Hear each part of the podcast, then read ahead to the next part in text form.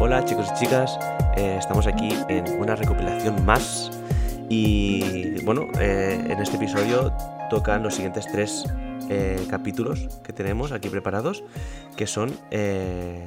bueno, no, lo he dicho, pero está Kai también conmigo. ¿Qué tal, Kai? Hey, hola chicos, ¿qué tal? pues sí, vamos a hacer esto, ¿no? Vamos a comentar rápidamente por encima de los tres episodios, ahora que ya estamos Mm, con mucha distancia de haberlos grabado. Y el primero es el de Fernán González, el de mi tío, donde hablamos de su primera novela, Intento, la cual la podéis obtener en Amazon o en vuestra librería de confianza. Y bueno, muy bien, me gustó mucho, pero pena el audio, tío. No sé si lo has escuchado, pero se escucha un poquito mal, tío. Ya. Pero bueno.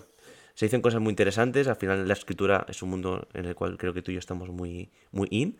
Y, ostras, mola mm. mucho verlo desde dentro, tío. Sí, la verdad que. La verdad que es un tema que, del que sabe poco, ¿no? Porque eh, no sabes, mm, o yo no sabía, por ejemplo, cómo era el proceso de escribir un libro, qué tan difícil era, cómo funcionaba la cosa con las editoriales, etc, etc, etc. Y mm, pues eso. Eh, luego lo entrevistamos también en, en, mi, en mi otro podcast de cole. En tu podcast del cole. En el cole. Eh, también duró media horita, también muy, muy, muy, guay, y hablábamos pues más a nivel de valores, no tanto de escritura como tratamos aquí, ¿no? Pero bueno, está ahí. Siguiente es con Adri de Go Primal. Eso es, Adri de Go Primal. Sí. Un podcast, eh, pues muy, yo creo que muy interesante, ¿no? Porque también es un tema del que no se sabe nada, que es cómo empiezas tú eh, a crear una empresa, ¿no? Cómo te conviertes en, en, un empresario y Adri nos explica cómo fue su proceso, eh, cuál ha sido su experiencia de vida y también habla mucho de GoPrimal y, qué es GoPrimal y para qué, para qué creó GoPrimal.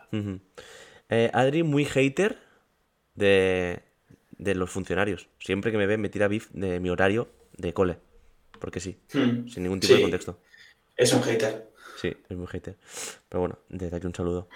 Eh, y por último tenemos el top 5 de personajes de ficción muy guay. La verdad que somos unos fricazos. Muy mágico porque somos unos frikis y creemos que los personajes de ficción son nuestros amigos. Sí, sí, literal. Es como si fueran nuestros hermanos. Entonces, bueno, lo que hay. Y somos unos putos frikis y hasta lo sentimos, pero a su vez creo que hemos descubierto también, hemos hecho que la gente descubra otros mundos. Y ya está. Eso es. Y os dejamos con la recopilación. Chao. Chao, chao. pon un poquito en situación a los oyentes, qué, es lo que te dedicas, un poquito tu, tu, viaje, ¿no? En ese sentido, porque siempre les, cuento, cuando me preguntan, la anécdota de que tú fuiste a trabajar eh, donde trabaja mi padre, que es un sitio de es una empresa cárnica, y la verdad que se trabaja, bueno, es bastante duro el trabajo, y se dice que todo el que está dudando si quiere estudiar o no, si va a ese sitio, es una, es una leyenda. Estudia, ¿no? Eh, se pone a estudiar. Sí, sí, se pone a estudiar de cabeza. Y me, ha pasado a mí que me he sacado infantil y primaria con inglés y educación física y a él también le pasado algo parecido, ¿no? De hecho, bueno, eh, de mis tres hermanos yo parecía que era el que, pues, eh, mm, la parte académica a lo mejor no era lo más eh, destacable en mí, ¿no? El pequeño siempre fue un poquito más rebelde. Entonces, claro, a la hora de dar el paso de COU porque antes en la prehistoria era COU, no, no es segundo COU y BUP, ¿no? Era algo así. Exacto, era BUP y, y, entonces en COU tampoco sabía bien bien lo que quería hacer eh, y claro, después de hacer diferentes trabajos fui a, aquí, como decía Adrián, a una empresa cárnica donde trabaja su, su padre y entonces entre que no tenía claro lo que quería hacer eh, la nota no me llegó. Además, quería hacer INEF porque jugaba fútbol. Y entonces no me llegó por 0,12 eh, para entrar. Antes, claro, INEF, que se hace ahora, eh, pues se hacía en la Autónoma o en Lleida. No se hacía en ningún sitio más. Claro. Y por 0,12 no entré. En Lleida tampoco. ¿eh? la autónoma ya está completamente descartado y en, y en Lleida pues no, no puede entrar. Y me dediqué a trabajar en Frecar. Acabé allí eh, un año entero, trabajando de 5 de la mañana a 1 y de 3 a 7, eso día tras día, y, y decidí que, bueno, tenía que hacer algo más. Y me puse entonces a, a, estudiar y me decidí por la filología y finalmente, pues me saqué dos carreras. eh, entré y me gustó. Nunca, nunca se sabe dónde vas a parar. Sí, sí. Aparte tiene anécdotas también para morir, ¿no? De que decía que era el malo de la familia un poco con mi abuela, la pobre. La tiene... O sea, a mí la que más me gusta era la que le, le, le dijeron a mi abuela que le había atropellado un coche de policía a él. Y era al revés. Era que él había atropellado un coche, ¿no? Sí, cuando... Sí, sí, sí. Así tal cual. Pero bueno, eh, pues nada, y, y Fernán pues ha sacado un libro que se llama Intento, eh, ha publicado y creo que fue una muy buena oportunidad para aprovechar y que nos explique un poco, porque ya era un tema que eh, se presentaba bastante acá y ¿no? un poco me interesa mucho el proceso de construcción de un libro, pues eh, la vida, cómo le das vida a esos personajes, todo esto, ¿no? Y creo que es súper interesante y creo que nos puede ayudar mucho, Fernando. Sí, a ver, la, la novela Intento, eh, este, este título tiene mucha connotación detrás, porque a mí siempre me había gustado escribir. De hecho, en la universidad habíamos hecho alguna, eh, una revista, hacíamos artículos cuentos microrelatos, pero nunca, nunca me veía capaz eh, de, de, escribir una novela. Eh, tenía conocimientos, pero me faltaba pues, o técnica ¿no? de estudiar en la universidad, pero no, no, no, no encontraba el qué. No encontraba el qué. Y, y había tenido más de un intento de hacer una novela. Y siempre quedaba como en el inicio, como no sabía cómo continuar. Y yo creo que a lo largo de, de los años, el conocer más la, las técnicas narrativas, todo este rollo más técnico, ¿no? Y también el hecho de trabajar con, con adolescentes eh, me ha hecho ver, eh, bueno, que hay una manera de escribir que es una novela juvenil para ayudarles en esos temas que yo siempre intento ponerme en la, en la piel ¿no? eh, del adolescente, como lo he sido, y que, que me hubiera gustado a mí que me, que me, me, hubieran recomendado a la hora de, de, leer y que me hubiera ayudado en algo. Y entonces a partir de ahí empecé a crear esta, esta historia.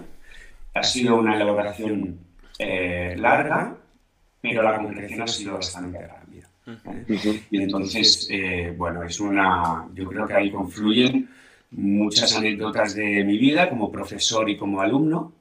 Y bueno, y y al final eh, se reflejan un poco en, en, el personaje principal, ¿no? que es eh, Mario.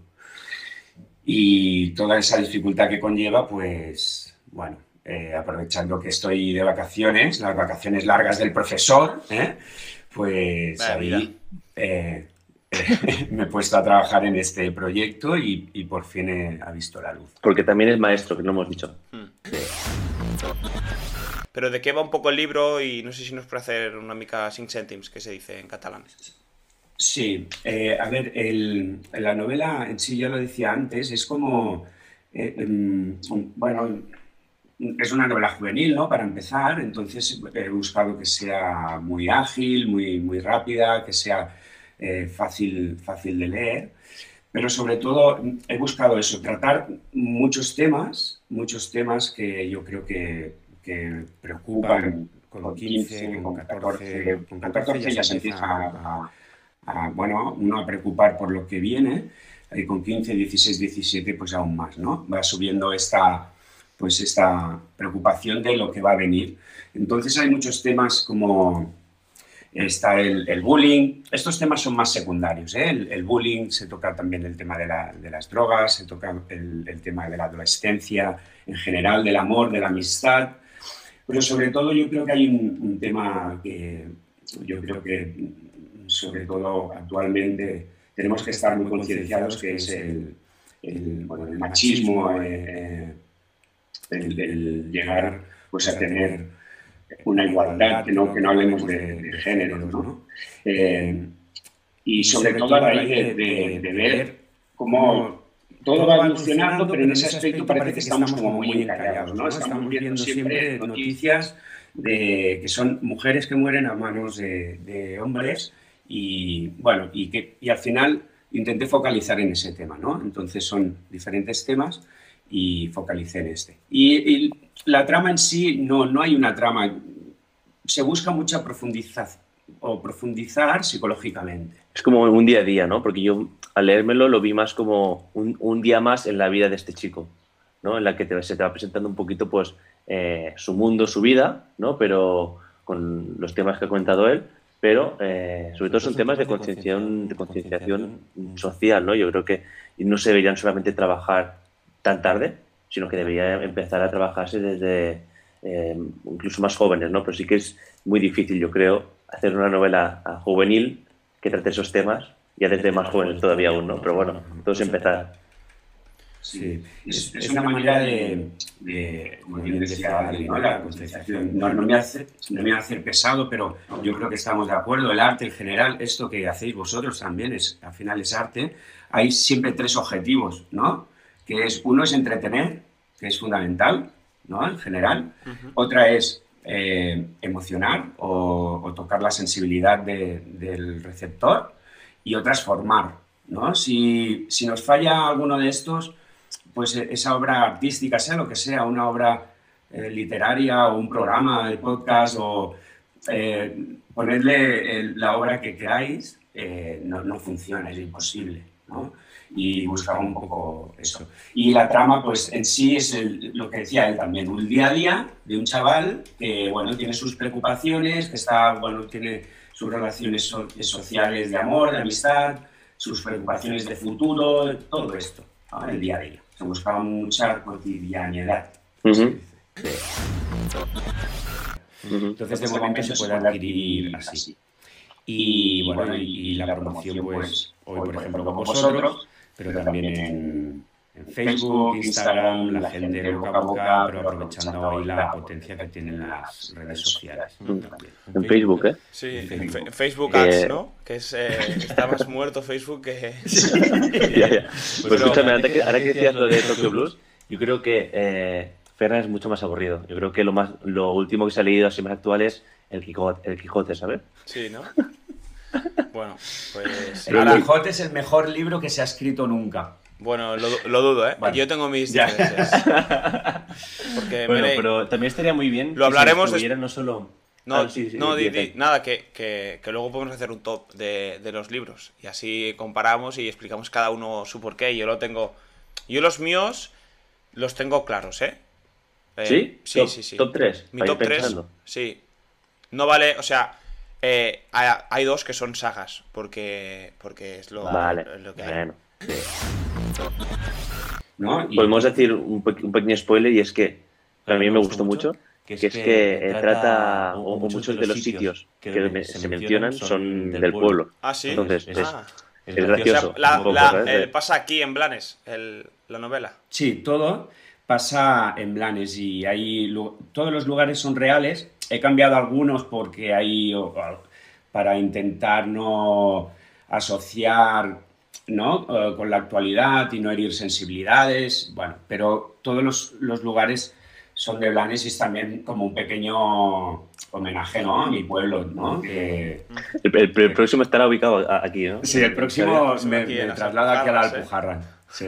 Voy a ir, voy a ir escribiendo libros por, por cada parte de, de España. Ya, ya es que, una cosa, porque tú y yo, Kai, podemos hablar y decir alguna barbaridad y, oye, mira, pues se nos escucha y se pasa. Pero un libro, Claro, hay que, ir ¿eh? con, hay que ir con cuidado con los ofendiditos.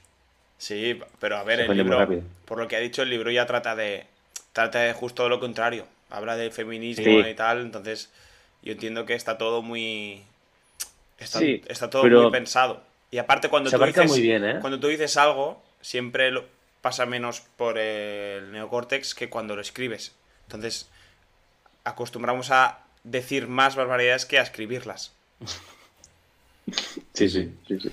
Pero, pero sí que está muy bien metido, eh, eh, sobre todo estos temas más sociales, porque lo que decía era un día más, ¿no? Y, y lo que más me, me, llamó la atención a mí cuando lo leí era el hecho de que eh, la, el lenguaje que utiliza y la situación que describe te hace transportar muy bien mm. al bueno, a cómo eras tú. o sea, realmente vives, empatizas muy bien con ese personaje, con ese protagonista y, te hace ver un poco, te transporta a esos 17 años donde estabas, eres un jovencito confuso y no sabes qué hacer con tu vida, ¿no? Un poco. Y, esa confusión, ese nadie me entiende, pero, tal, y discusiones internas que tienes en esa edad, pues, claro, Fernán, que ha estado 13 años con esa edad, pues estará ya eh, cansadísimo de escucharlo y ya está súper interiorizado, ¿no? Se la sabe de memoria. ¿Cómo me quiere? ¿Cómo me quiere mi sobrino, eh? ¿Cómo me quiere? Hacer la broma, pero he visto muy de, de cuñado fácil de... ¿Y cómo me conociste, no? Oye, ¿tienes cómo me conociste? ¿Quién? ¿Yo? No, no. mi, tío a mí. Ah, bueno. ¿Cómo, cómo, cómo lo conocí? Eh, ¿Me puedo explicar o no? Sí, sí. Llorando, ¿eh? Todo el día llorando. Bueno, mira, eh, yo tenía, pues sí, tenía 18, 18 añitos. Y claro, mi primer sobrino, pues estuvo, estuve todo el día en el hospital como alcalde de Blanes. Y, y, recuerdo, o sea, un montón de horas de, de, de espera, súper nervioso. Y al final, cuando apareció, dije, tanto rato para esto, ¿sabes? Y dije, qué gracioso es, ¿sabes? Porque guapo no era, digo, qué gracioso es.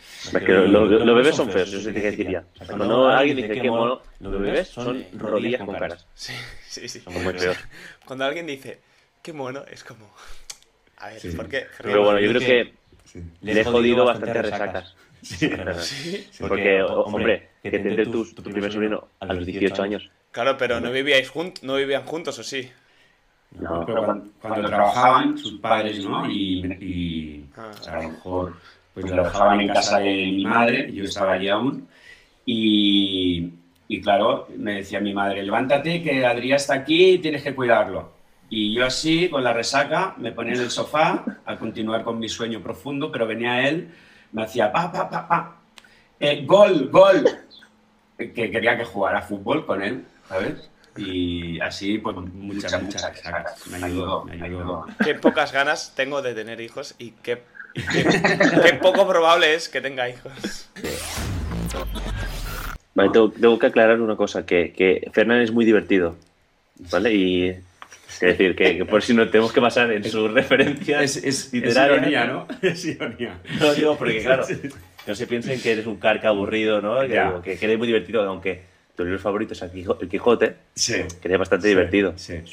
Y, pero luego también eh, bueno, hay eh, escritores actuales que siguen esta línea. Ahí está muy de moda eh, Cara Santos, está escribiendo muchas novelas así de tipo juvenil que bueno, funciona muy bien con, los alumnos de tercero y cuarto, en fin, es, es lo que me dio un poco la idea.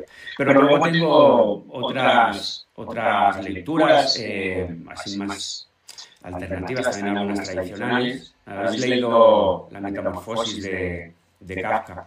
yo lo tengo pendiente en el, Kindle. Yo la leí, pero hace mucho tiempo. ¿eh? Bien.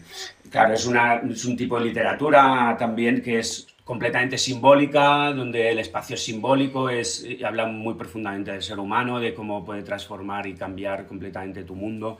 Eh, bueno, en fin, esto es un poco lo que más, lo que más eh, me, inspira, o me gusta, o me entretiene. ¿eh? Yo es que en referencia a esto, cuando Kai te ha preguntado por referencias, yo lo que me, me, envía un poco a, cuando estoy en clase, ¿no? Cuando les tengo que hacer leer, ay, perdón, leer, no escribir, hacer una expresión escrita, lo que sea, y me preguntan pues cómo pueden mejorar su escritura, tal, ¿no? siempre les recomiendo leer, ¿no? Me dicen, vale, ¿qué tiene que ver leer con escribir, no? Yo creo que al final, cuando tú quieres eh, formar, ¿no? O ahora te preguntaremos, ¿no? ¿Qué crees que es lo mejor para...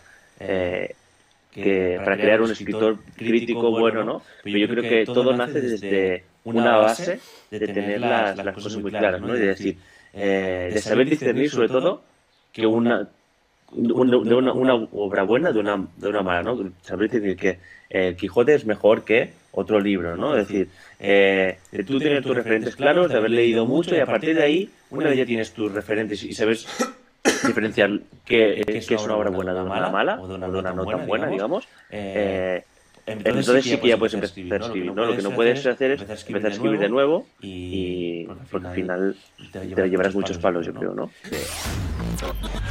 Bueno, pero... Eso, es ahorra, eso pero, ahorra. Pero es, es curioso, ¿eh? Pero...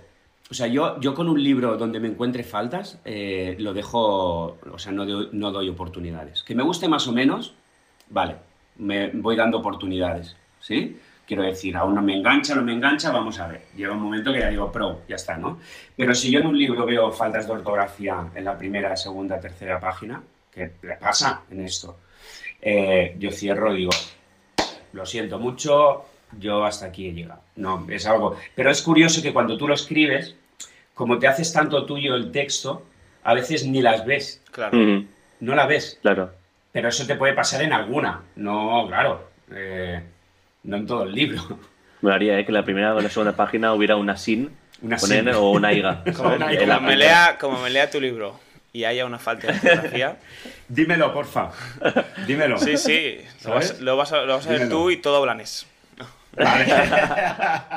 Genial. No, yo, yo, yo lo que encontré fueron palabras mal escritas, no eran faltas, sino eso, pues, de escribir rápido que una E se te cuela en otra palabra y algo así, pero no quiero recordar. Tipográficos. Bueno, hay un personaje que escribe fatal en WhatsApp. Ah, verdad. Hay que recordarlo. Sí, claro que muy actual en WhatsApp. y, algunas faltas, esto es, verídico, ¿eh? Yo de estas, yo le digo a mis alumnos que hacen atentados terroristas a la lengua castellana, ¿no? Tiene ese título.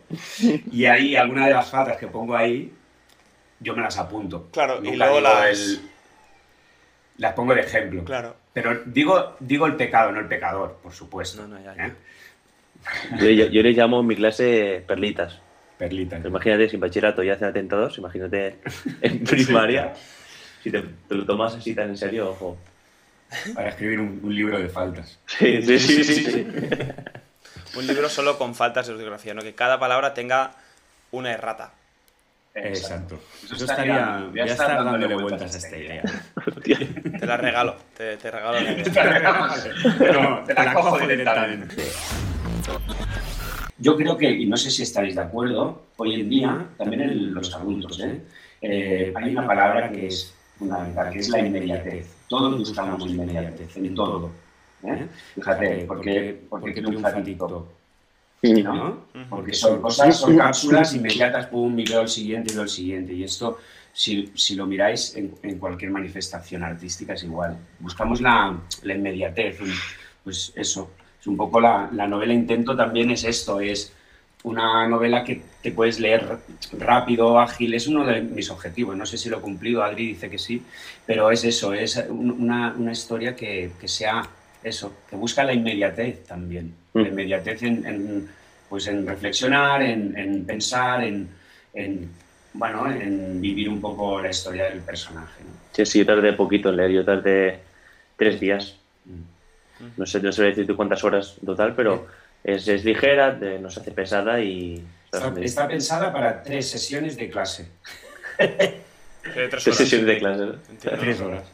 Sí, sí en bachillerato un cuarto de eso. Mm. Está pensada estrictamente para, bueno, tal vez cuatro, llegando a... Pero está pensado para eso. De que hayan, bueno, de que hayan muchos youtubers sean escritores. Y, que además, eh, Tote King lo decía en una canción, se la dedicaba a su padre. Decía que, como poniéndole al día, su padre había muerto y le ponía al día de la situación actual y decía que nada ha cambiado que el top 1 de, libros vendidos, el top 1 no es escritor. ¿No? Como refiriéndose un poco a, esta moda que hay ahora de que ahora cualquiera puede sacar un libro y, y, solamente no hay escrito ni una palabra. Bueno, eh, eh, pues, no, no, Didi. Sí, bueno, yo creo que es, es como, como, todo, ¿no? Los, eh, la calidad al final la, a lo mejor es una barbaridad lo que digo, no, la marcan los, los, escritores, ¿no? Pensad en la música. Eh, en el libro se le referencias a reggaetón y respecto al que le guste, pero eh, si indagamos un poco en qué tipo de calidad es, entonces ¿qué? Eh, ¿El éxito y la calidad van de la mano? Es que es súper, súper relativo. El youtuber, el youtuber, sin, lo decía Eka, yo creo que si no tiene ayuda, si tiene formación, adelante, que escriba lo que pero si no, si va a hacer una obra que no es suya o que se la van a hacer, pues no es el mérito que tiene, ¿no? Eh, Aquí también reside mucho lo que hemos dicho, ¿no? Con lo de la música, que sea, al principio que sepas diferenciar una buena música de una mala, igual que sepas diferenciar de una obra buena de una mala, ¿no? Sí, bueno. yo creo que también aquí entra mucho eso. Que yo creo que en esto de, de los influencers que escriben libros, eh, eh, por lo que yo he entendido y he escuchado muchas veces a, gente, sobre todo a gente que hace Twitch que lo explica, eh, dicen que, que lo que ellos hacen es explican las historias a sus editores y los editores lo escriben todo. O sea, le ponen, les crean un formato, pues yo qué sé, mi primer vídeo de YouTube, ¿no? Y el, y el chico o la chica le explica cómo fue y él lo, hace más bonito, lo hace que tenga también, es importante que tenga un hilo conductor, no todo el libro, y, ya, y el editor pues se crea su propia historia. Pues para que esto no pase, vamos a recomendar nuestro top 3, ha dicho Kai, que era una, una idea totalmente improvisada y que me falta uno, porque sé dos, pero me falta uno. Así que id empezando si queréis. Vale, em, empieza, que empiece, em, empieza, que empiece Fernán, que seguro que tiene más... ¿Hacemos del 3 al 1? Vale. Sí, empezamos con el más bajo, entre comillas, que al final si es un top 3 son los tres buenos, pero... Yo esto, bueno, el...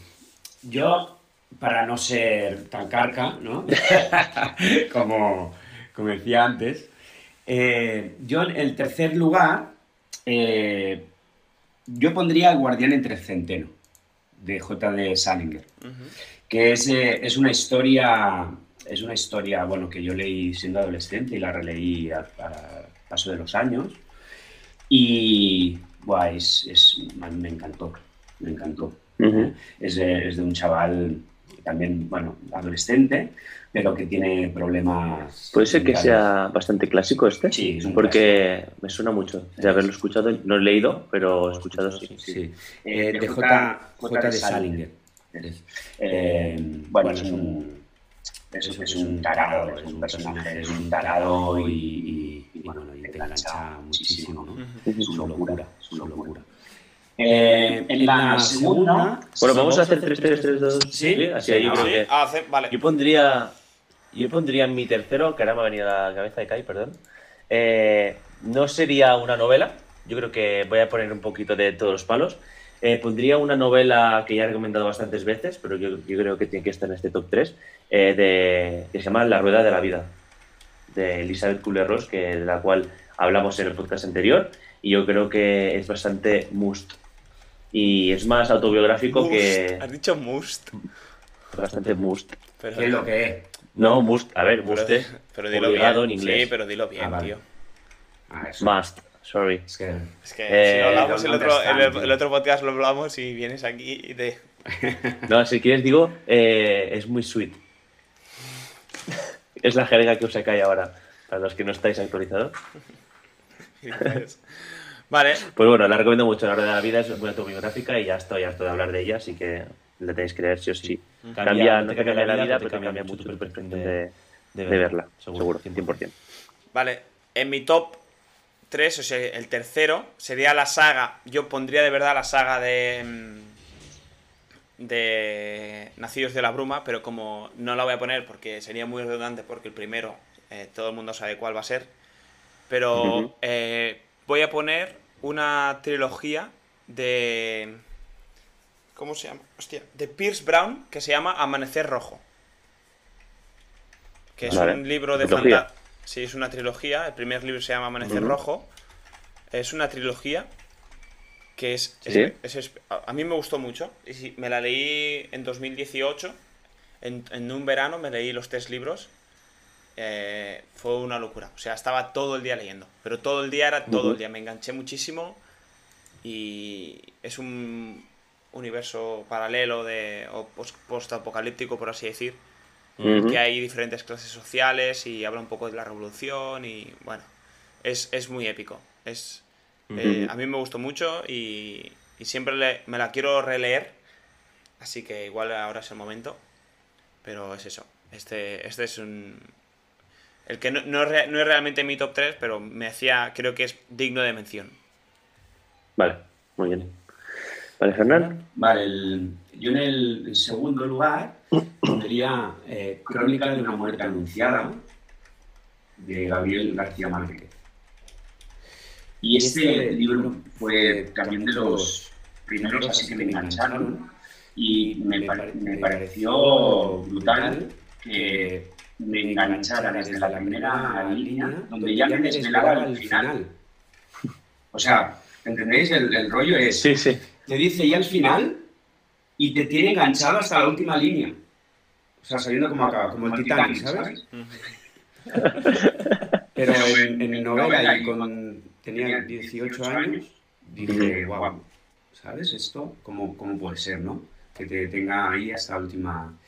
Eh, bueno, es una recomendación. Yo para mi top 2, y para, bueno, seguramente coincidiré con Ekai en esta, ¿no? Pero yo en vez de, en vez de igual recomendar la trilogía, yo directamente, si te parece bien Ekai, recomendamos el autor. Lo que sí que podemos recomendar es por dónde empezar un poco. Yo pondría eh, Nacidos de la Bruma de Brandon Sanderson, sobre todo la primera trilogía, y a su vez simplemente añadir que si os ha gustado o os gusta el autor, yo creo que Kai y yo hemos intentado esparcir un poquito, ¿no? Que nuestros amigos también se vayan leyendo y lo hemos conseguido, ¿no? Que, que, gente entre en este mini universo. Eh, y si os gusta... Mini universo no. Bueno, mini no. Mega eh, universo. está loco, está loco. Está muy loco. Sí, sí. Eh, si os gusta eh, este, eh, sobre todo el primer libro, que yo creo que es el decisivo, que a mí me encantó. O sea, tú decías que toda, no sé qué libro te hizo llorar. A mí me hizo llorar este de sorpresa. La verdad que no me esperaba que me hiciera el, primero, el primero. ¿El de Mistborn o el Archivo de las Tormentas? No, no, Mistborn, primero ah, eh, el, Imperio Final. Sí, sí, Imperio Final. Y si os gusta Imperio Final y los, pues, bueno, y los otros dos, ya os recomiendo entrar en materia dura en la drogadura de este, este señor que se llama El las Tormentas, que entonces sí que ya no vais a salir de ahí. Pero sí, yo lo recomendaría top 2 al autor en sí, empezar por eh, Misborn, que es Nacidos de la Bruma, primer libro, eh, ¿cómo se llama? El Imperio Final, y si os gusta, para adelante. Acabar la trilogía, seguir con la siguiente trilogía de Misborn y ya para adelante. Muy bien. Que la, la segunda trilogía de Mistborn, eh, dentro de poco sale el, cuarto libro y último. Ah, es verdad. Se acaba la saga. acaba con cuatro libros. Sí. Y mi segundo libro, mi top 2. Sí, es, Porque creo una cosa, perdón, de Kai, es que tuvimos críticas por su parte por uno de los primeros podcasts que dije roznido como el ruido de burro. Ah. se ve que roznido es ruido que haces con los, con los dientes al, al, hacer, al hacer el bruxismo. Mm. Es que desde aquí pedimos disculpas públicas por ser unos ignorantes. Tú. no, porque tú me dijiste que sí. Ah, Tengo el corte. Tú me dijiste, ah, sí, sí.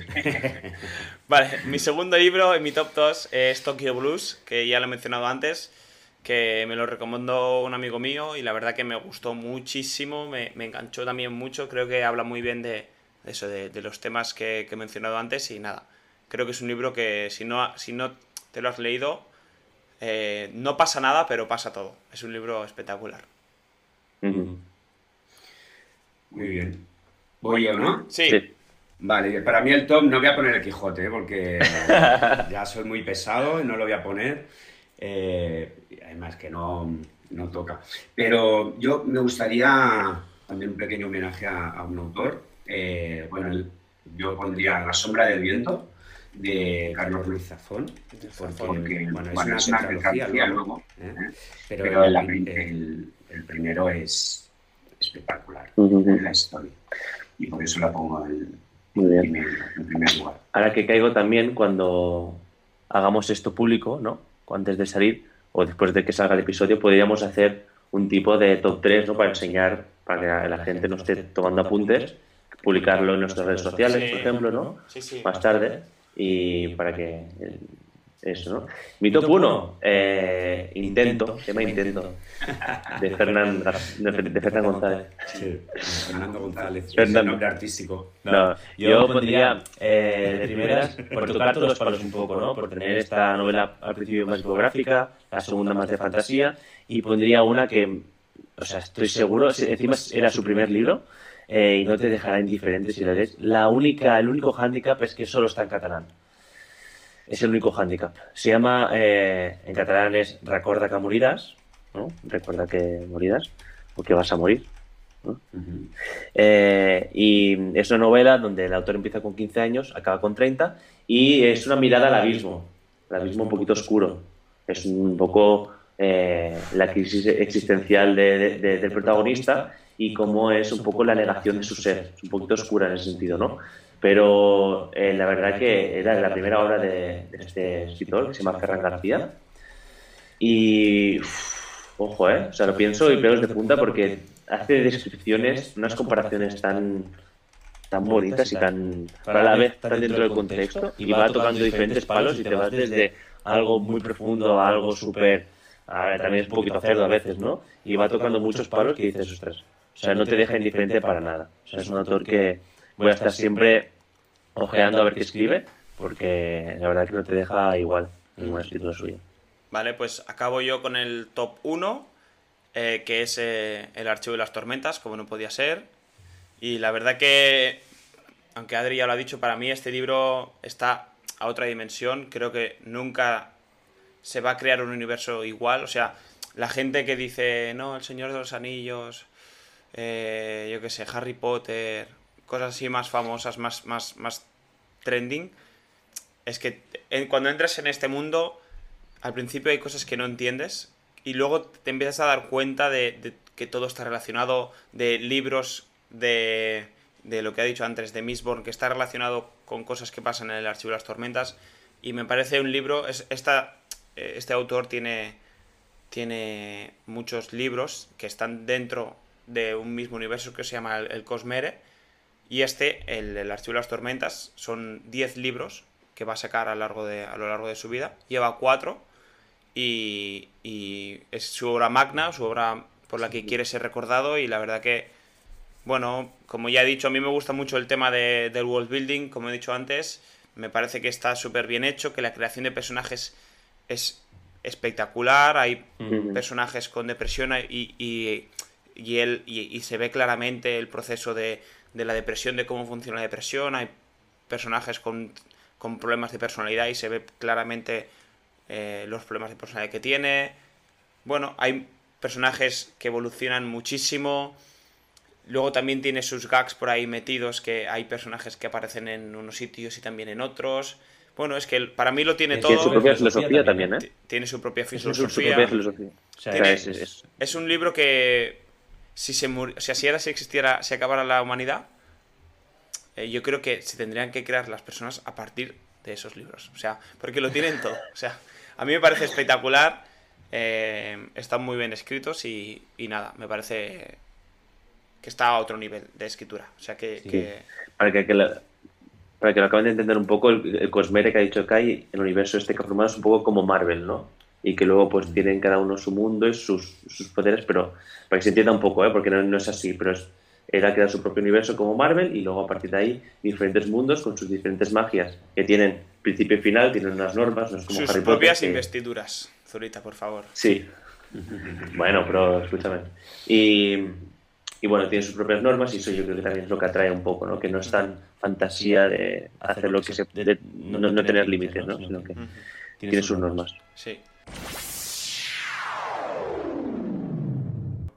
Dime tú un cole que haga un podcast. ¿Pero quién lo hace? ¿Los profes? No, lo, lo, he propuesto yo el proyecto. Y, y una otra mujer. sí, la, coordinadora que yo, o sea, yo soy el loco que lanza ideas y digo, oye, se voy a decir a la coordinadora para que ella me frene. Pero es que ella es como yo, me dice que sea todo. Entonces, no sé hasta qué punto es buena idea todo, pero la verdad que eh, vengo, bueno, al menos cuando yo fui a ese cole era muy tradicional y yo he venido un poco, pues, con ideas muy frescas y a cambiar un poco y a meterle. Sí, pero ha entrado también gente muy joven. Sí, sí, la verdad que sí, y se nota, ¿eh? Se nota que, que, bueno, sobre todo en el apoyo y en el ambiente que, mm. que va en otro rumbo, que es lo que mm. mola. Vale. Vale, eh, vamos a ir a la otra pregunta. Adri, esta es un poco más complicada, ¿vale? Ah, que hacéis más de una pregunta. Esta es, que esta es, la pregunta que voy a hacer yo ahora es una pregunta que nadie ha sabido responder hasta ahora. Por lo, mira, por lo poco que conozco a Adri, confío en él de que la va a responder. Sí, puede ser, ¿eh? Mucha, mucha esperanza de posible. Eh, la pregunta es, ¿de dónde vienen o en qué momento se crearon los calendarios? Es decir, ¿en qué momento el mes... Eh, Esto te lo, en verano... Mesopotamia. En Mesopotamia se tenía que organizar, se tenía que organizar las civilizaciones y los, y los viajes que hacían comerciales y, y, eh, y comerciales con lo cual tenían que tener organizado cuándo iban, cuándo volvían, con tener, saber cuándo las mareas eh, se tenían que eran buenas para poder viajar y a partir de ahí se fueron creando unos calendarios. No sé si son los mismos calendarios que tenemos ahora. Pero yo, o sea, creo que la, pregunta seguía con que por qué junio, o sea, el mes que hacía más calor se llamaba junio, ¿y por qué junio? Sí, pero... Pero, pero a ver, muy buena explicación, o sea, una mitad de la, de la pregunta... Una primera pregunta-respuesta con. ¿Por qué se llama Sobresaliente, ¿eh? O sea, ¿por quién dijo, no, el primer mes del año, enero? O sea. El, origen, bien, check. Sí, no, no, muy bien, ¿eh? Mesopotamia, eso. Eh, es que yo Mesopotamia no la estudié en el cole, tío. Es como decir Chesterton en una cita, ¿no? Un poco como se puede No, pero yo no la he estudiado en el, en el, en el cole. ¿Eso en, qué...? Mesopotamia, tío, pues sí. ¿Eso cuándo, ¿cuándo pasó? Si toda la civilización viene de ¿Pero eso cuándo está? Esto no hace mucho, hace, pues no sé, dos mil y pico años, tres mil. O sea, fue antes. Hace. Antes de Cristo, ¿eh? Antes, yo diría que fue hace, sí, tío. ¿Me puedo dar un dato de récord? Bueno, de récord no, perdón, fuera del tema. Sí. Y es que eh, las, las pirámides que hoy conocemos. Sí. Están más cerca de el primer iPhone que el nacimiento de Jesús. ¿Y no había alguna historia con los dinosaurios también? No. Sí, sí. ¿Cuándo fueron las pirámides? hace poco lo dije. No, del nacimiento de Jesús no. Teniendo en cuenta que Jesús haya nacido. Sí, ¿eh? bueno, ya. Exacto. ¿En el mil y pico fueron? Mm, he dado una información. La he tirado al aire, que la corroboren otros. Sí, pero sí que es cierto. Yo creo, que no es, no creo que, yo creo que es algo así, pero creo que no es así.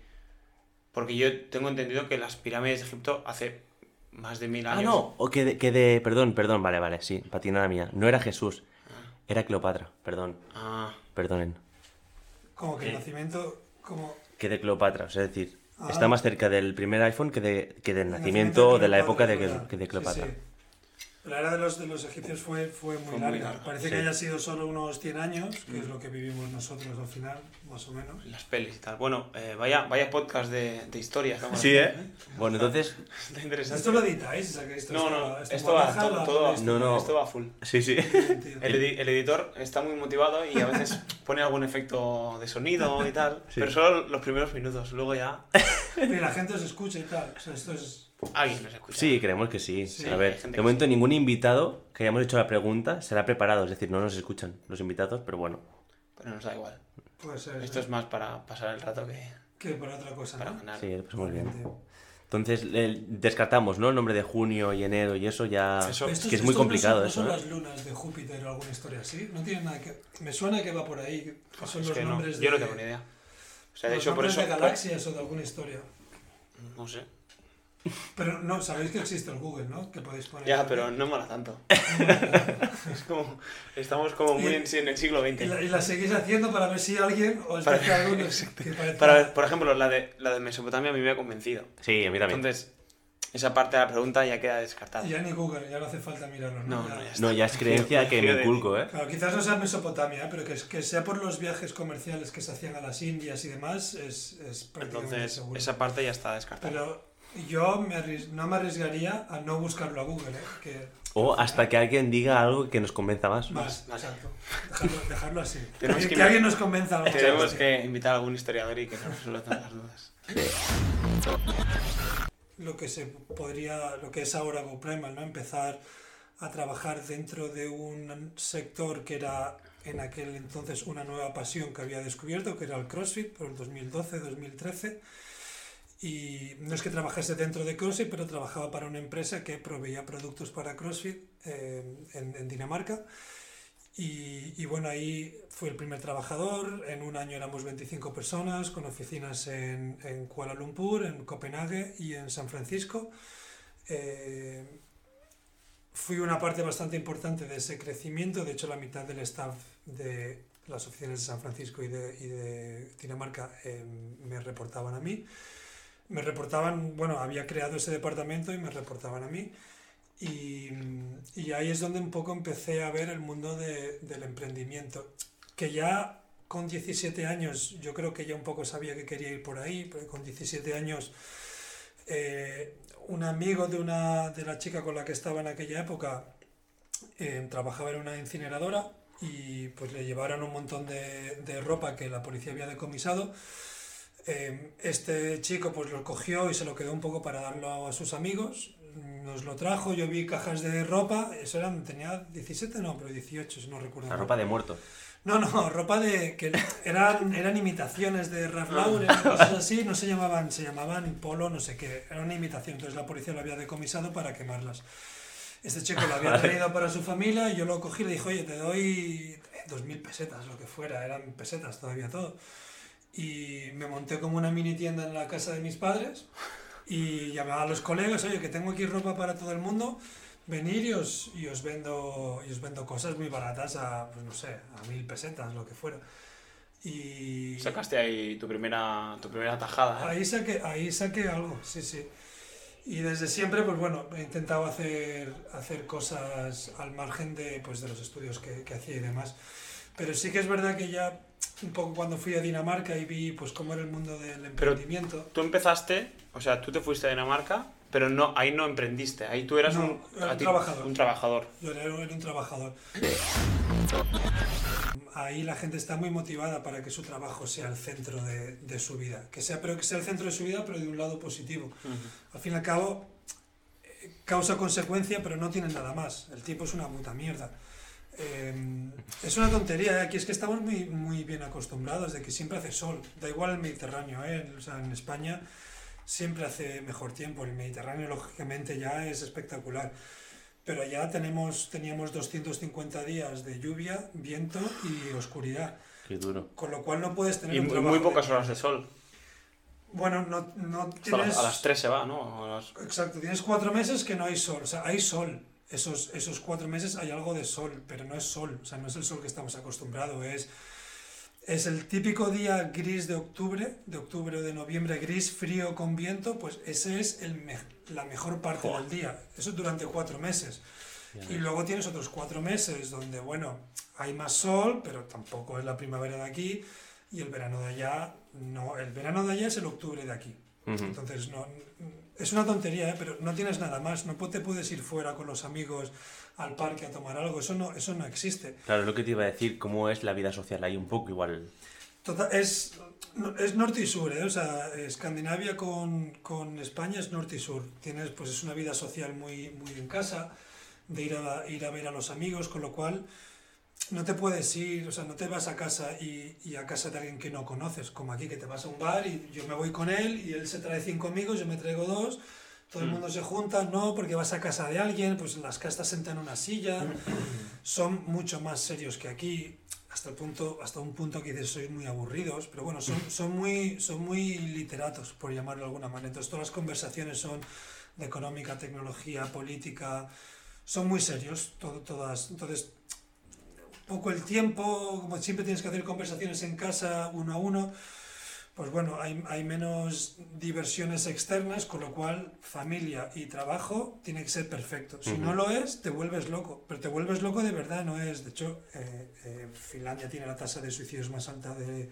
del mundo, Dinamarca tiene la tasa de em, eh, tranquilizantes, no, antidepresivos más alta de, de, Europa o del mundo, a pesar de que son los países más em, felices del mundo. Pero es, es, es un poco Sí, ¿eh? Eh, contradictorio un poco. Contradictorio, exacto. Entonces tú también te sirvió esta experiencia como para aprender un poco de los errores de otros, ¿no? Que por supuesto no quiere decir que tú no, no fueras a cometer errores, pero al menos ya sabías un poco cuál era el camino marcado y por dónde no ir, porque sabías que iba a un precipicio, ¿no?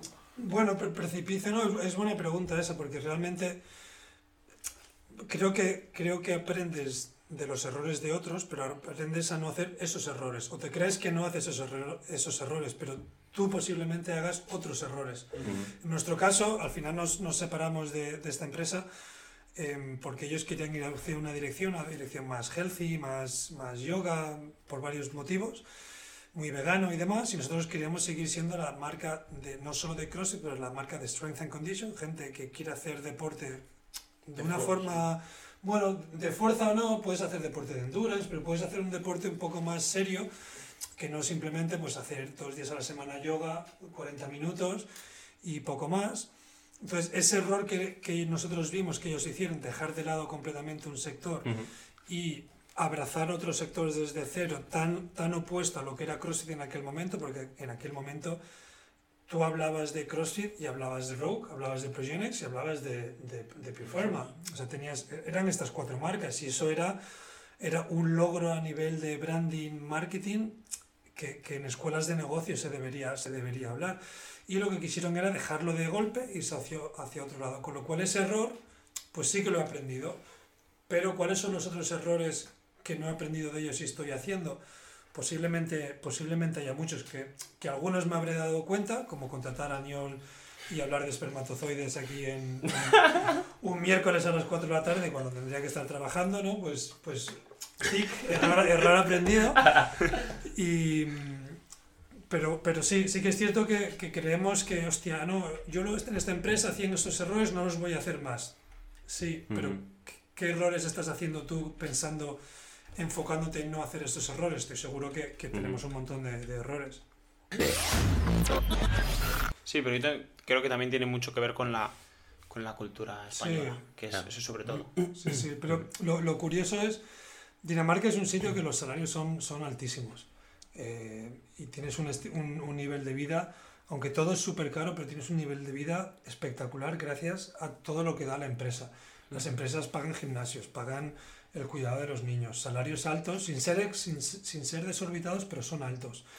Eh, está súper protegido a nivel, a, nivel, a nivel de trabajador. Si te despiden tienes tres meses pagados, más otros meses más, luego tienes dos años más que no hace falta que trabajes si no quieres como un paro, pero un paro bien pagado. Y aún así, hay mucha gente que se lanza a la aventura. Aquí, hostia, el fondo este de inversión que te decía, mmm, me decía que podíamos contratar ingenieros eh, electrónicos por mil euros. Un ingeniero por mil euros, o sea, no, sí, tiene sí, ningún sí, sentido cuando un, un, pues no sé, un policía, que un policía lógicamente, no, no es que un policía sea un mal trabajador, pero al final el nivel de conocimiento de un, de un ingeniero a nivel de económicamente para un país. No puede ser que un policía cobre el, prácticamente el doble, doble que, un, sí, sí. que un ingeniero. O sea, ¿a dónde vamos a ir como país? Al final el motor económico es lo que hace que, el, que uh -huh. se puedan pagar los salarios a los policías. Y si partimos de la base que un ingeniero pueda cobrar mil euros, y además me lo dijeron como, eso está tirado, encontrar ingenieros que cobren, ingenieros jóvenes, mm. pero ingenieros, sí, sí, que cobren mil euros está tirado. A mí, me, vamos, en el, mi primer salario no eran ni mil euros. Y estamos hablando de 12, 13 años más tarde, un ingeniero que cobra mil euros. Uh -huh. con, el, con, teniendo en cuenta que los, las empresas pagan tan mal o tienen tan, tan poco, tan, tan maltrato a los trabajadores, hostia, emprender. Emprender porque, que, que, o sea, por muy mal que te vaya, al menos no tienes un jefe gilipollas. No te va, no te va a ir peor. Es difícil que te vaya peor realmente. Uh -huh. ya, ya. Y una vez eh, ya hemos hablado hasta el punto que está ahora GoPremal y, y, sabiendo la experiencia que tú tienes, y antes de entrar en el tema divertido, eh, tú con, con, tu experiencia, ¿qué es lo que necesita para ti un trabajador que trabaje para ti, no? A, ¿Qué es lo que le falta de CAE, digamos? No, pero, ¿Qué es lo que le falta a CAE? ¿Cuántas horas tenemos de podcast? Porque no nos, no nos va a dar tiempo, tío. No. Hay, hay, una segunda parte de... Sí, hacemos, hacemos ah, las partes. dos, ¿no? Vale. O cuatro. eh, hay... A ver, es... es vamos voy a intentar eh, excluir los tópicos, ¿no? De hay que ser, hay que estar motivado, cualquier sí, historia de, de, esta, lo típico. Gusta, lo de me gusta viajar y la música, ¿no? Sí, sí, sí, exacto. Entonces, eh, a mí hay una cosa que, que me ha gustado mucho de, de, de, Escandinavia, de la forma de trabajar ahí. Uno, uno es la, la, motivación que tiene todo trabajador como tal y por ello tienes un, un campo de, de, trabajo muy amplio, con lo cual es, eh, digamos, la confianza que se da al trabajador para que este trabajador pueda ser autónomo. Creo que esta motivación y esta autonomía es muy importante, que ese trabajador mmm, Sobre todo cuando, viene, cuando, cuando, es una startup. Si vas a una empresa, pues no sé, Nestlé, que tiene todos los procedimientos hechos, pues bueno, al final mucha gente quiere que siga un procedimiento y ya está. En una startup yo veo muy importante pues que esta persona sea autosuficiente, motivada y autosuficiente, que no me esté llamando cada día, oye, ¿esto cómo se hace? Pues, oye, búscalo 20 veces, cuando no sepas cómo, cómo buscarlo, pues, pues pregunta, porque preguntar hay que preguntar, pero que sea autosuficiente, eso es una, y luego la otra que, que la he hecho un poco de menos en, en España es, es la atención al detalle. La atención al detalle es, es un poco lo que te decía hoy con, con Mario, ¿no? Hmm. Em, que, que, ha sido casualidad. Estamos, estamos creando un evento, ¿no? Y, y justo él me dice, no, no tenemos, tengo ya todo súper súper cerrado, ya se lo he dicho a toda esta gente tal, y hoy me he encontrado a uno de esta gente y le digo, este tío, lo del evento tal, y se me queda mirando como, ¿qué evento? Y lo primero que he pensado, el cabrón este no le ha dicho nada, típico de, oye tío, que te digo que no, no lo dejo todo bien cerrado, no te he enviado un, un, documento donde digo la hora a la que empiezo, la hora a la que finalizo. Por, por suerte, eh, ese era un caso específico que, pues mira, ha sido el único, que es verdad que, que era el, el, último que faltaba y demás.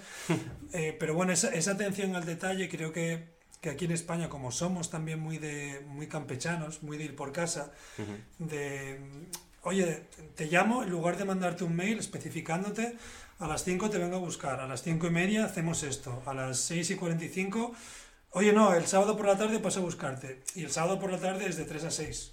Entonces, sí. eso es muy... Y de hecho también pasa cuando hablas con, con los gimnasios. Sí, sí. Se nota mucho. Es, es, es, es, una locura. Es, algo a mí, mira, a mí no, en cinco años en Dinamarca no me llamó, no me llamó nunca un comercial. Para, y, y, hice lo mismo que aquí. ¿no? Yo buscaba proveedores, buscaba servicios y aquí mandas un mail con información y lo primero que hacen es te llaman y te preguntan, oye, que me has enviado un mail, ¿qué quieres? No, eso es, falta de atención, ¿no? Porque al final, oye, te he enviado un mail y te he pedido todo esto, que menos que te lo leas y me contestes al mail. Y normalmente los mails suelen indicar, oye, no, prefiero que me lo mandes todo por mail, no me llames. Porque al final, cuando se llama, pues es un poco impreciso todo. Hay poca atención al detalle cuando llamas, porque al igual me pillas conduciendo, muchas veces te llaman cuando conducen ellos. Y esto es algo que como, como trabajador, para una startup por lo menos, creo que es, que es, que es bastante importante.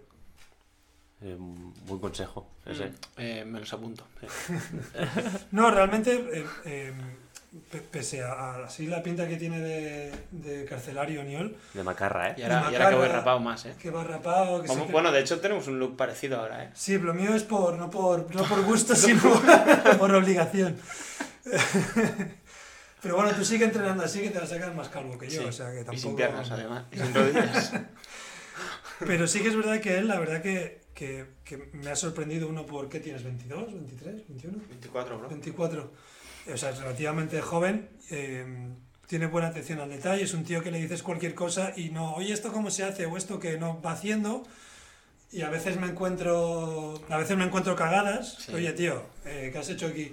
pero la, la, mayoría de las veces no entonces creo que es difícil encontrar gente joven sobre todo gente joven también es por la educación que se da en España. La educación en España es estudiate esto de A a, X y esto es lo que te sale en el examen en lugar de oye esto es lo que te puedes estudiar pero tienes una cosa que se llama internet que tienes información infinita vas a tener acceso a esa información en el examen, hace un caso práctico en una empresa o, no sé qué, y luego esto me lo explicas, me lo enseñas. No, aquí es memoriza de A a la X y lo pones tal cual como es en el libro. Sí, además, esto que pasa, pasa mucho cuando más tenemos, o cuando más facilidad tenemos que aprender, que es igual en eso y bachillerato. Mm. Porque luego sí que en la universidad eh, nos intentan volver a moldear y volver a hacer cosas como las que tú decías, de explicar cosas o de, o de hacer otro tipo de trabajos, y somos los estudiantes eh, que, dicen, no, no, eh, no, no, no, no, a mí ponme, hecho, un examen, ponme un examen, yo estudio, dime los temas que tengo que estudiar y ya está. No, no te dicen, porque yo en una asignatura teníamos una profe que, que le gustaba mucho hacer casos abiertos y al principio era como, pero como, como que un caso abierto, no, no, no, ponme, mis, ponme mis 120 preguntas tipo test, que me estoy ahí mis tres horitas, Pero, pero si tengo que escribir más de cinco páginas o cinco, o cinco líneas seguidas, no, mm. es, algo, es, algo, que me frustra en el sentido de que yo considero que trabajar la memoria también en escuela es necesario, ¿no? Porque yo creo que al mm, final la memoria es algo que nos acompaña hasta que morimos, ¿no? Pero no en cuanto a aprender, ¿no? Yo creo que lo que tú decías va muy acompañado a la inercia que hay hoy en día en las escuelas, mm. porque todo es una inercia. Te pongo deberes, eh, te pongo notas en los exámenes, ¿no? Pero mm, te, hago esta lectura obligatoria, pero realmente no me pregunto por qué lo hago. Claro, es, ¿Lo haces? Eso hace porque a mí me lo hicieron y, el de mi lado lo hace, pero... Lo ha dicho el jefe, que es el profe. Pero tú has preguntado por qué lo haces, ¿no? Un poco va por ahí, ¿no? Sí, sí, sí, sí. De hecho, claro, mi universidad, que hace, pues, yo creo que mi última universidad fue en el 2001 o algo así, era, er, no era como la vuestra.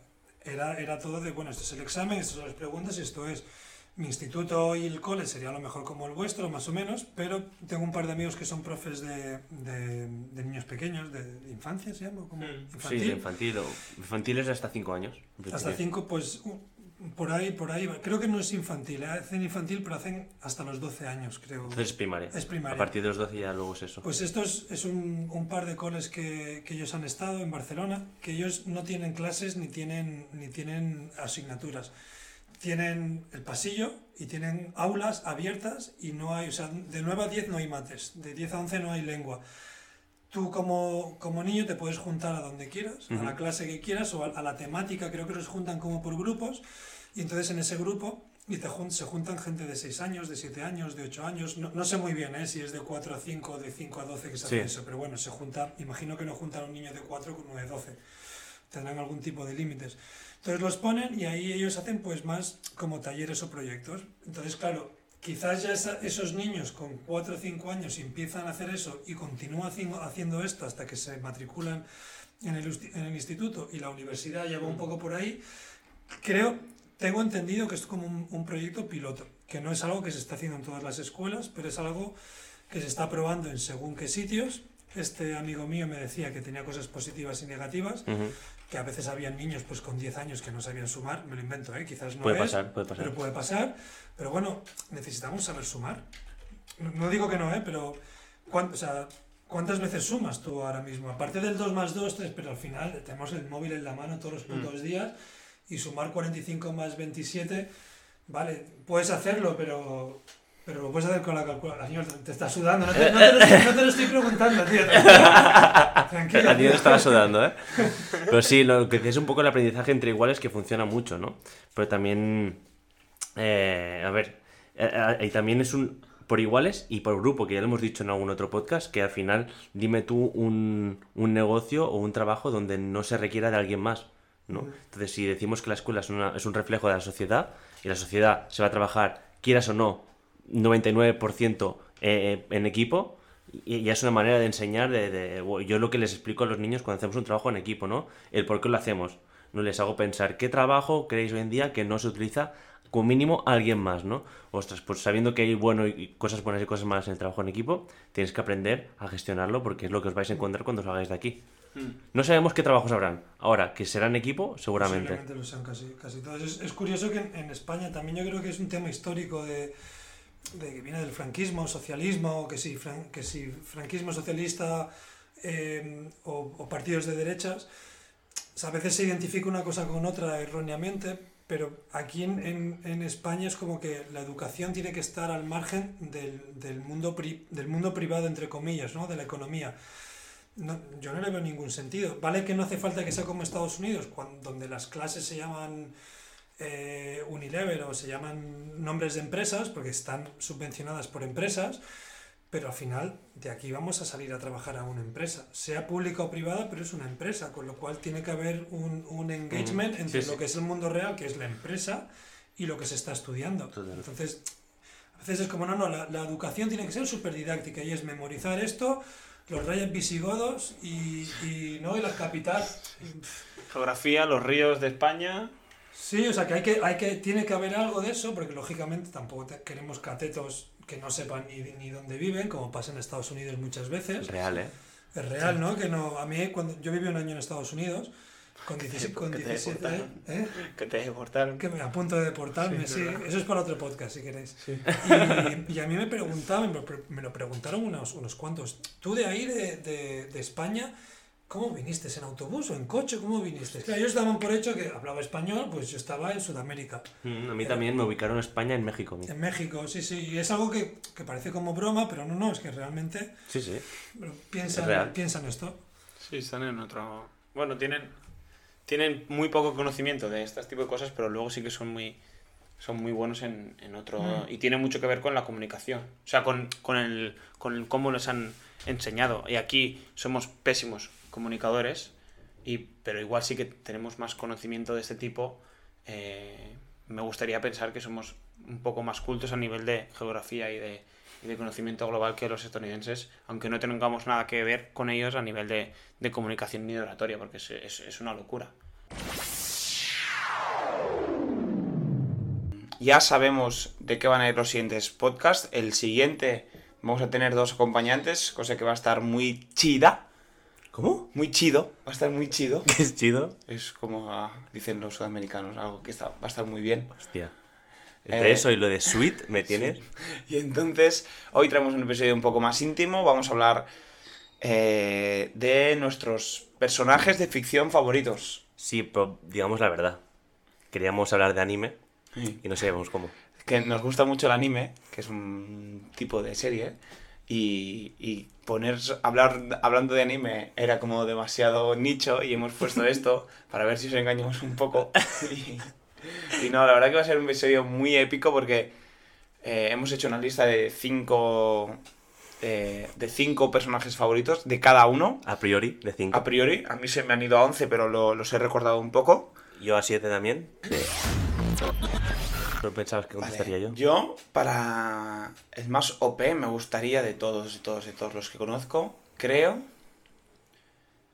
que sería...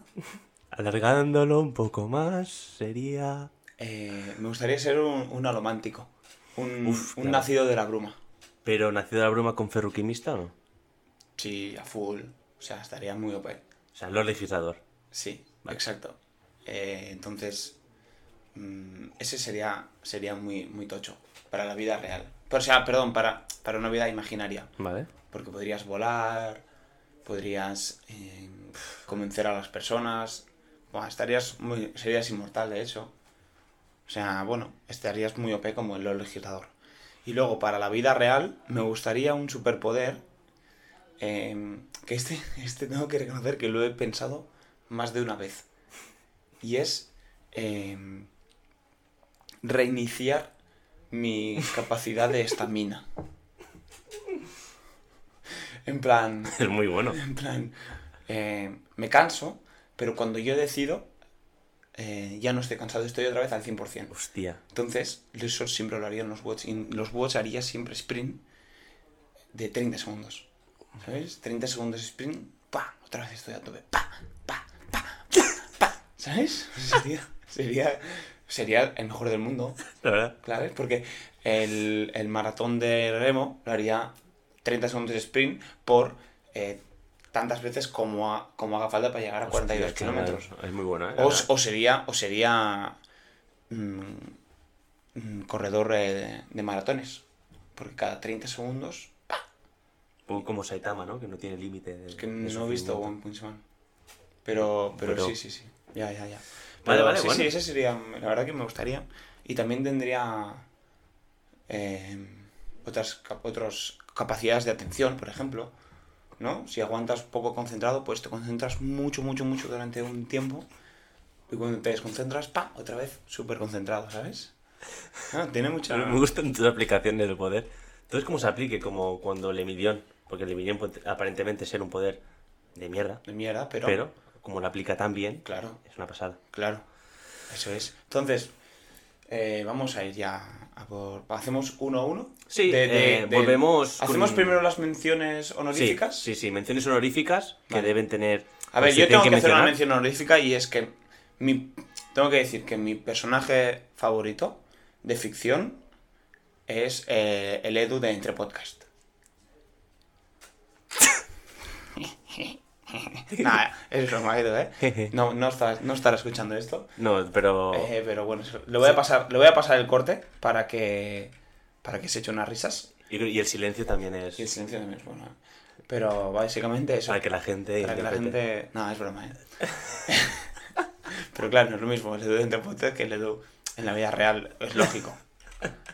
Entonces... Eh, tenemos que decir que volvemos con nuestros top 5, que ya lo hemos hecho nuestro, ¿no? Es nuestro, nuestro segundo. No, tercero. Decisiones, eh, resiliencia y ahora personajes. Ah, o sea que sí, vamos a decir personajes, ¿vale? Sí, sí, sí. Eh, queda mejor. Entonces, bueno, yo creo que ya se nos quedará para, para nosotros, los top 5. Vale. Este era como mítico, para al igual que tú vas a ser el lector de citas. Vale, es nuestra pues, especialidad, hacer tops. Top 5. Me lo voy a poner el currículum.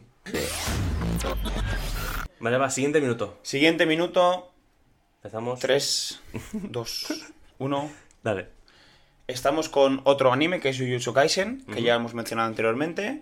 Em, este anime va sobre diferentes hechiceros en una mm, sociedad japonesa actual. Y el personaje del cual hablo es Todo, que es básicamente yo en un anime. es un tío fuerte, gracioso y, y, y que quiere mucho a sus amigos y que le gustan mucho las chicas. sí, es verdad, eso sí. Entonces, todo es el puto amo, tiene una fuerza física brutal, está mega mamadísimo, es, es un tío muy fuerte, o sea, se, le ve muy fuerte y mola mucho porque crea una relación de super amistad con el protagonista, que es Yuji Itadori, y tiene una pelea bastante épica dando palmas, que es uno de los superpoderes de Todo, y la verdad que la pelea es muy épica, nos hizo vibrar mucho, mucho, mucho cuando la vimos. Y nada, todo es que es todo corazón y es todo bondad. Se le ve, se le ve muy noble al tío. Y la verdad que es un personaje que, le coges mucho cariño. Muy bueno. Sí, sí, me gusta mucho también todo. Hay que decir que alguna vez ya lo hemos mencionado, pero es que nos llamarán frikis, me da igual, me ayuda. Pero es que nosotros quedábamos para, ver esta serie. Sí, sí. O sea, nos íbamos a la masía de nuestro amigo Mike. Y decía, my best friend. y veíamos pues los capítulos de Jujutsu Kaisen y sobre todo el más esperado de todos que era de Shingeki no Kyojin de Ataque a los Titanes de la última temporada que sale ahora en diciembre sí salían uno de semanal entonces los domingos íbamos ahí como frikis sí épico, pues mira tú hay gente que se droga y nosotros pues mira esto es más sano ¿no? sí. La siguiente la voy a mencionar por encima y es eh, Kaladin del Archivo de las Tormentas, que es otra saga de Brandon Sanderson. No voy a entrar en detalle, solo quiero decir que me parece un personaje que, seguramente de los personajes que más evolucionan en, una saga de libros, porque nos enseña muchísimas cosas sobre él y la verdad que, lo quería mencionar. Luego lo hablaremos en, el, en los top 5, porque tú lo has puesto. Y nada, solo quería que la gente supiera que lo quiero.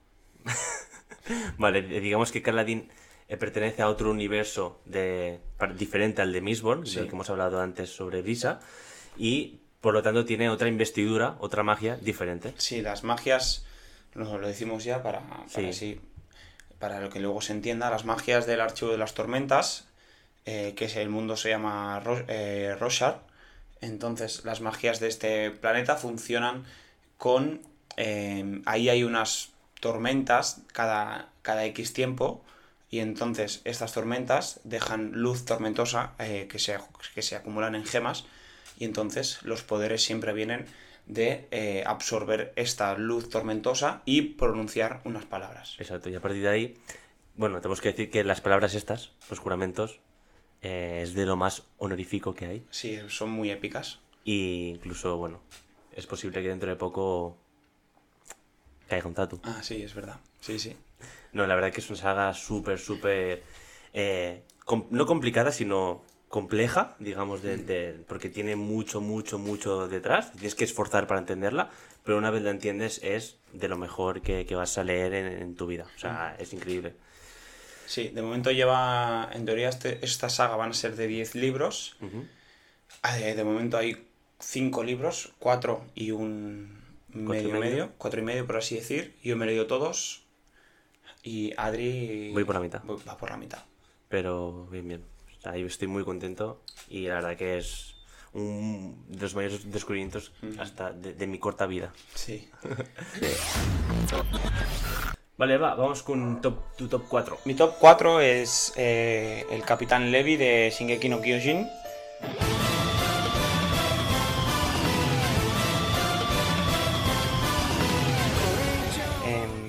Explicamos un poco también, un poco de qué va este anime. Sí, Ataque a los Titanes para este anime comercial. Básicamente es que es increíble. Decimo, podemos decir que es eh, el anime más famoso o más mainstream de todos. Sí.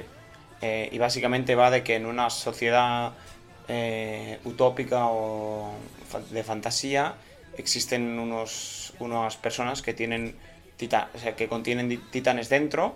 Sí, la cosa es primero que es una sociedad que está regida, está viviendo dentro de unos, muros, muros, porque fuera de esos muros hay, titanes. Hay unos titanes. Que además no, no, no, necesitan gente para comer, pero comen gente. Exacto. O sea, simplemente son como malos, entre comillas, porque viven del sol, sí. pero eh, comen gente. Entonces, eh, pasan muchas cosas, muchas, muchas cosas. Hay como una revolución, hay guerra, y el Capitán Levi en todas las guerras y en todos los momentos se muestra implacable, es todo un super guerrero, o sea, el tío es, em, es el mejor guerrero de, de, las, de, los, de los buenos, por así decir, mata titanes como quiere, es súper, es, súper bueno y em, creo que es el único de toda la serie que, que se muestra todo el rato como eh, súper... Sí, es impasible, ¿no? Súper impasible, súper... Sabe lo que tiene que hacer en todo momento, sigue, sigue las normas todo, en todo momento, eh, no muestra sus sentimientos, no muestra debilidad en ningún momento, está como en, todo, en todos los ratos, tiene, es como tiene que ser una persona eh, de sus características, ¿no? Un soldado. Y en esas situaciones, porque yo creo que no es un ejemplo de líder en general, sino de líder en las situaciones que se muestran en esa serie, ¿no? Y la verdad que a mí también, yo lo dudé en ponerla y he puesto otra persona de ese mismo anime. Eh, pero sí, sí, Levi además, voy a hacer un spoiler. Para quien no sepa, yo juego en un equipo de fútbol sala que se llama Platanitos. Estoy muy orgulloso de este equipo. Y eh, este año mi nombre es Z.Ackerman. Que Ackerman es una, es una serie de, de, de familia. Bueno, no, es familia, es simplemente un apellido que comparten diferentes personas que comparten un rasgo. Y es que en ciertos momentos. ¿no? Sí, simplemente que en ciertos momentos de su vida, como que eh, les pasa algo que tienen muy claro desde ese momento lo que hacen y por qué lo hacen, ¿no? Entonces es lo que ha dicho Kai, se muestran como impasibles, como que en todo momento saben qué, qué hacer y eh, bueno, Levi es el, más top de todos, o sea, mm. Levi es increíble. Levi es un dios. Sí. Sí, sí, sí. estaría acorde con Gojo, simplemente que Gojo tiene los poderes Sí, exacto. Vale, va. Eh, mi cuarto, ¿no? Cuarto. Mi cuarto es Thomas Shelby, de Peaky Blinders.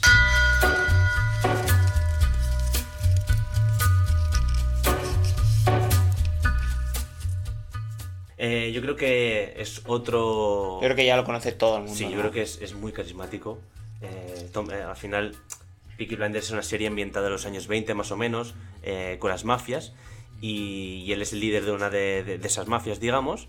que empiezan siendo mm, mm, unos mindundis y acaba controlando, creo que es el sur de Inglaterra, ¿no? Como El sur de, bueno, casi toda Inglaterra, sí. casi toda o el sur, ¿no? Incluso quedándose con, ¿cómo se llama? el, Winston Churchill. Es eso, Churchill. Y, bueno, es, un poco como Levi en el sentido de que es un muy buen ejemplo de líder para lo que es una mafia al final, ¿no? Sí. Pero es un personaje tan carismático y tan único. Yo creo que se le ve, aquí Shelby sí que se le ve más se le ve más humano que a eh, Capitán Levi. ¿eh? Sí, pero ojo a la transformación que, tiene y aparte la historia de amor sí. Sat que tiene con, con Grace bueno, Sat no. Bueno, pero sí, es una, es una historia. Bueno, es como que su ambiente ya es tan taciturno, tan negro, que, bueno, no sé. Hmm. Te, te, acompaña un poco en, este hundimiento humano, en este. Eh, es como que se le tiene el alma rota un poco, ¿no? Sí, como el alma rota, está, está Pero sigue, pero sigue ahí. Y sigue adelante, sobre todo por el valor de, seguir, sacar su familia adelante, de sacar lo que ha empezado adelante. Igual se arrepiente lo que ha hecho, pero eh, bueno, tira, tira para adelante y hace de todo. Incluso se mete en política siendo uno de.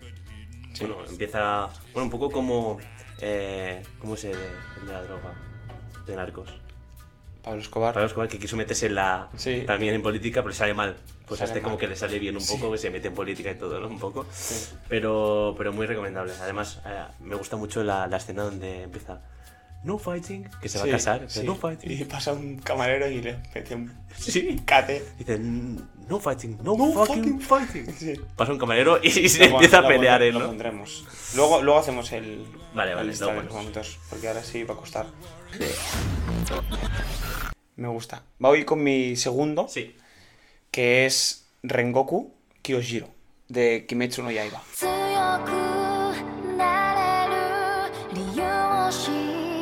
Este es un anime.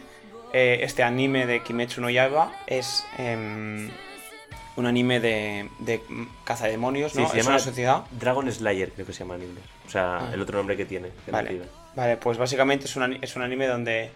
Eh, que es como si como de la edad eh, de la edad actual un poco más feudal por así decirlo sí más feudal y que se dedican simplemente a cazar demonios sí hay demonios y básicamente se, dedican a eso, hay personas especializadas. Entonces, este personaje no solo sale, o, sale al final, de, De, la peli, ¿no? Que es como la segunda temporada de Kimetsu no Yaiba.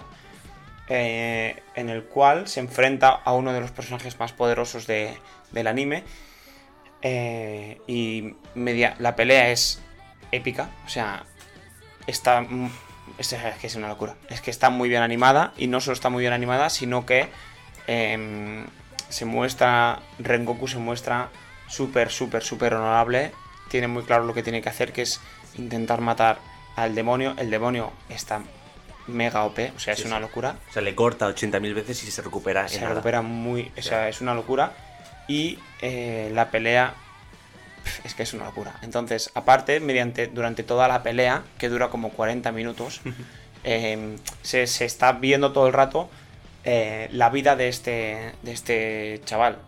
Que, bueno, que se ve que, su padre no lo quiere, ¿no? Como que tiene muchos problemas con, su padre, pero que sigue siendo un ejemplo para su hermano pequeño, eh, a nivel de, de, que tiene que ser súper honorable, su madre se muere de cáncer o tiene como una enfermedad, no, lo dice muy bien.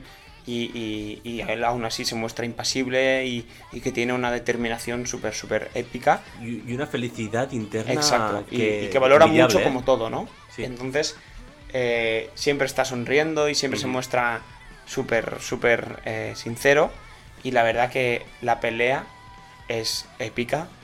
Ponerla porque es para mí es uno de los mejores momentos del anime. O sea, fuimos esta, la fuimos a ver en el, en el cine. la fuimos a ver al cine. Todos los frikis que nos reuníamos en la masía, pues fuimos a verla. Y, y fue. o sea, yo lo viví muchísimo. Lo viví como un. O sea, era un niño pequeño, estaba chillando. Eh, al final. Pasa una cosa muy triste. Y yo, yo, yo lloré. O sea, fue muy épico. O sea, es que la pelea es épica. Lo pondremos para quien se quiera hacer spoiler pero el momento, o sea, los momentos que se viven ahí son una locura. Sí, sí. Eh, pocas series consiguen moverte así emocionalmente. Sí, sí, sí. Estamos hablando de animación, que de nada estoy llorando por dibujos. Bueno, tú lloras por crepúsculo, ¿sabes? Espera. no te enfades, tío. La verdad que es muy épico. a mí, eh, algo de que hemos hablado que me hizo llorar fue bueno, algo que pasa en el primer libro de Miss Bond. Que te lo comenté, que no me esperaba nada. Y, yo sin querer se me cayó una lágrima. Y dije, Dios mío, ¿qué ha pasado? Así que bueno, dejamos ahí, ¿no? Eh, ¿Algo más a decir de, de Rengoku? Nada, que es el puto amo. Y que lo quiero. Vamos al top 1. Vale, mi top 1, como no podía ser de otra forma, es eh, el Emilion de Boku no Hero. Ya hemos hablado de este anime. Y el Emilion es como. El, o sea, es. Em, el, este anime va de héroes, pues él es el héroe del anime, ¿no? Él es. Él es. Em, es el digno sucesor, sucesor de Alma, y en verdad. Sí. bueno, es una persona que, que lleva dentro de, dentro de la piel lo que significa ser un héroe, ¿no? Para, para, para que la gente nos entienda. Es una persona que su superpoder no es uno de los que podría ser más potentes, pero aún así él lo hace. él se carga a, uno de los villanos más fuertes del anime en ese momento, él solo, y encima teniendo que proteger a una niña. Eh, pondremos el, link en la, descripción del episodio de cómo es esta pelea. Y desafortunadamente, eh, pues este chico, em, cuando está peleando contra él, Overhaul, Overhaul mi villano favorito de todas las series, pues él tiene un dardo, que es como que, que, es un dardo que se ha inventado para quitar los poderes y le tira el dardo a, la chica a la que protege, pero eh, el, Emilión cuando se da cuenta corre a salvar a la chica y le da el dardo a él. Mm. Cuando le da el dardo a él, eh, él sigue luchando. y aunque pierde poder. Aunque pierde, no tiene sus poderes, que su poder es el, de hacerse intangible, y sigue luchando. Y es lo usa súper bien, ¿eh? es increíble cómo lo usa. Es más, el, cómo lo usa que el poder. Bueno, y, básicamente, seguramente no sea el más poderoso, pero sí que es el que muestra la mayor voluntad de buena fe. Exacto. Em, el, héroe, por definición. O sea, tú cuando te imaginas un héroe, ¿cómo, ¿cómo debería ser un héroe? Todo el mundo sueña con ser un héroe, pues él es el héroe. O sea, es que la escena que tiene la he visto de memoria, me sé cómo funciona, o sea, me acuerdo de todo me parece súper, súper épico como, como, es él, como, como vive las cosas. Y aún estoy esperando a que en la nueva temporada recupere sus poderes de alguna forma, porque es el puto amo. Es puro corazón y esfuerzo, o sea, es eh, increíble. Eh, hay que decir que Kai es mega ultra fan del Emilion. Eh, cuando fuimos a competir a Andorra encontramos una figurita y se la compramos. Está aquí. La tenemos aquí delante.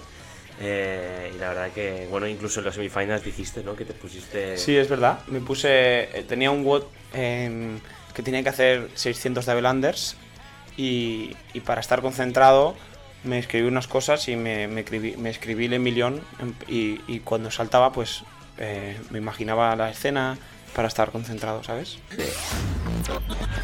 Muy completito, sí, tenía un bonus, la verdad. mi top 1 en duda. Eh, ¿Cuál es? Eh, mi top 1 en duda es eh, Jesús de Nazaret. Wow. O sea, a ver, hemos dicho personajes de ficción. A ver, para mí yo creo que Jesús existió. ¿Vale? Fue un ser humano, ¿no? sí, yo creo que fue un ser humano. lo que pasa es que, claro, ¿qué pasó desde que nació a los 33 años? No sabemos. Yo creo que pasará un poco, con Jesús pasará un poco lo mismo que contigo, ¿no? ¿Conmigo? Claro, que, que tú realmente fuiste un humano normal, pero, pero de aquí a unos años se creará una religión y una leyenda sobre ti. Sí, seguro. sí, pero pasa. El zuritismo. Zuritismo. ¿Cuál sería mi, mi no sé, ¿Tú qué? mensaje principal? Eh... Chill buen rollo. Chill buen rollo. bueno, pues sí que con Jesús pasa un poco que yo creo que al final lo que vemos de él es el mensaje que se ha no destrozado, sino eh, moldeado un poco de, por el cristianismo, pero yo creo que en sí sus palabras fueron muy inteligentes y fueron avanzados a su tiempo. Es decir, hay unas metáforas como lo que hablamos de eh, cumplir la, la, ley por encima del bien. No, la, al revés, el, bien. por encima de la ley. Eh, él tiene una metáfora muy buena, tiene em, otras teorías también, otras parábolas muy, muy buenas también, como el niño pródigo o mm, El niño pródigo, la del padre que recibe a su hijo y otras más que son también increíbles. Entonces, fuera de esa interpretación religiosa que se pueda dar, eh, yo creo que eso fue un avanzado su tiempo que hay que verlo como, como es. Y bueno, si yo pudiera entrevistar a alguien alguna vez en mi vida, vivo o muerto, sería él, sin duda. O sea, una persona que, eh, por él, hoy estamos en 2021. Sí, bueno, y, también vivimos como vivimos, como sociedad. Sí, sí, por eso ha moldeado tantas cosas y ha tenido tanta influencia en nuestra sociedad que si fuera cierto o no, eh, ostras, eh, sería un personaje increíblemente. Sí, sí, sí, sí. Estoy, estoy totalmente de acuerdo.